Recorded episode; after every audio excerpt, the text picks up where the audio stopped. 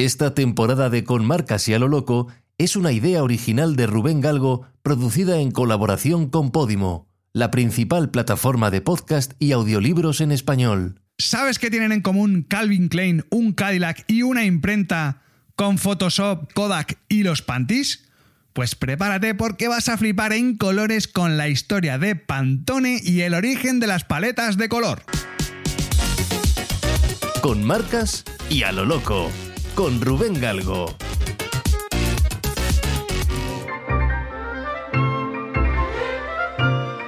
Librerías cromáticas, cartas de color, guías de colorimetría o más comúnmente las paletas de color son unas pequeñas muestras de papel impreso en distintos colores y acabados de impresión que le facilitan la vida a todos los creativos. Si también diseñas o te mola el diseño, es posible que te suenen cartas como RAL o CNS, pero la paleta de colores primigenia es la archiconocida Pantone. Por cierto, no la confundas con Panetone, como me dijo una vez un cliente. A mediados de la década de los 50, los hermanos Mervyn y Jess Levine fundaron la imprenta MIJ Levine Advertising en Nueva Jersey. Empezaron dando servicio con 60 pigmentos diferentes que mezclaban entre sí a base de prueba y error. Su principal cliente era una empresa de cosméticos, pero el negocio no terminaba de arrancar, así que en 1956 contrataron por horas a un jovencito llamado Lawrence Herbert. Este chico era un recién licenciado en biología y química que además trabajó como comparador de colores en la compañía. En aquella época no existía ninguna referencia cromática que garantizara la misma tonalidad de color para las empresas, por lo que los conocimientos de un químico resultaron clave para satisfacer la demanda en el ámbito de la publicidad. Lo primero que hizo Herbert fue reducir la paleta a 12 colores y los mezcló para conseguir una amplia gama pero de tonalidades de cada uno de ellos. Esto es verdad que ayudó momentáneamente a mejorar los números, hasta que en 1962 la empresa de los hermanos Levine entró en números rojos. Herbert, que era bastante astuto el tío, la compró con la financiación de una misteriosa mujer de la que todavía hoy no se conoce su identidad. Es un detallito. Para las marcas internacionales encontrar la uniformidad en el color de sus envases era fundamental, sobre todo después de lo que le pasó en su momento a Kodak a finales del siglo XIX. Esto es uno de los grandes chascarrillos entre los diseñadores, pero lo cierto es que las ventas de carretes empezaron a caer porque la gente no compraba los que tenían la caja un poquito anaranjada o un pelín más oscura porque se pensaban que estaban defectuosos, eran falsos o se habían fabricado hace mucho tiempo y no les molaba mucho porque no les daba mucha confianza. Justo en aquel momento, Herbert había creado una paleta de colores para un cliente del sector textil que, bueno, pues facilitaba a los compradores la elección de medias panties. La cosa es que Herbert estaba muy cabreado porque le había tocado mezclar a mano los sutiles tonos beige de cada muestra.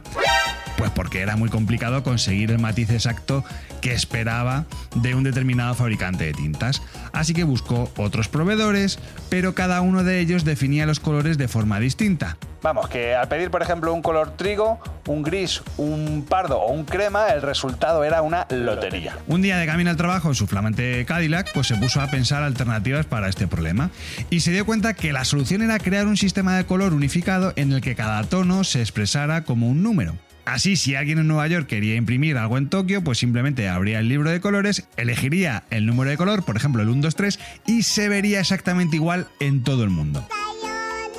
Entonces se lió la manta a la cabeza, creó una página de muestra para enseñar cómo funcionaba el sistema y se la envió a los fabricantes de tinta. La cosa es que un año después, en 1963, Herbert había creado el sistema Pantone Matching System, el famoso PMS que es un sistema numérico que asigna un código a 500 colores para lograr una reproducción precisa en diferentes medios, dispositivos, en tan solo dos décadas se convirtió en la referencia de la especificación de colores en artes gráficas, ya que su biblioteca de colores alcanzó los 747 códigos. Éxito de Pantone fue forjándose poco a poco hasta que alcanzó reconocimiento mundial en la década de los 80. En esta época, Pantone autorizó el uso de su sistema de color a empresas de software como Adobe System, quien rápidamente lo integró en su famoso Photoshop. Si eres diseñador, esta es tu principal herramienta. Estoy haciendo feliz a la gente. Así que te gustará saber que se convirtió en una herramienta imprescindible para la industria del diseño, la impresión y la moda.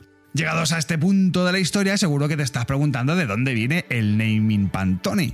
Pues el nombre Pantone proviene de la combinación de las palabras pan, que significa todo, y tone, que es tono, reflejando así la ambición de la marca por abarcar todos los colores posibles en su sistema.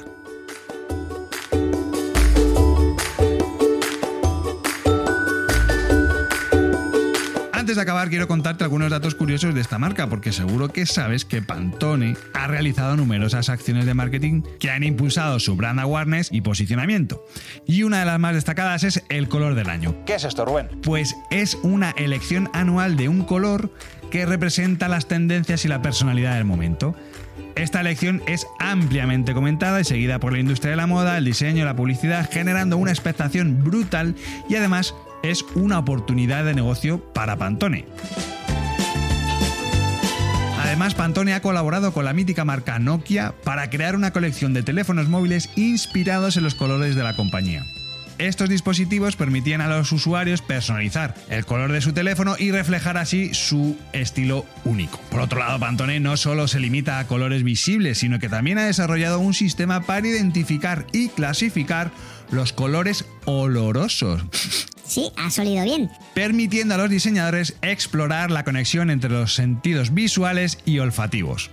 En cuanto a usos bizarros del sistema Pantone, tengo que decirte que Lisa Herbert, la hija de Lawrence Herbert, el fundador y además es vicepresidenta de licencias de consumo de la marca, ha dicho en varias ocasiones que Calvin Klein solía tener un chip Pantone una tarjetita de Pantone en su cocina para indicarle a su cocinero personal el color exacto que quería para su café. ¡Leches! Flipa. Menuda tijería. En fin, espero que hayas disfrutado con este recorrido por la historia de Pantone y por favor recuerda, los colores tienen el poder de transformar nuestro mundo y Pantone ha sido el catalizador de esta transformación.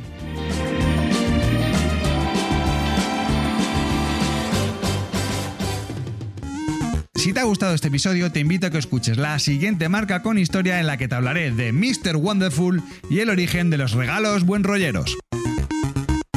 Este podcast ha sido grabado en los estudios de Podimo en Madrid como parte de su Talent Hub.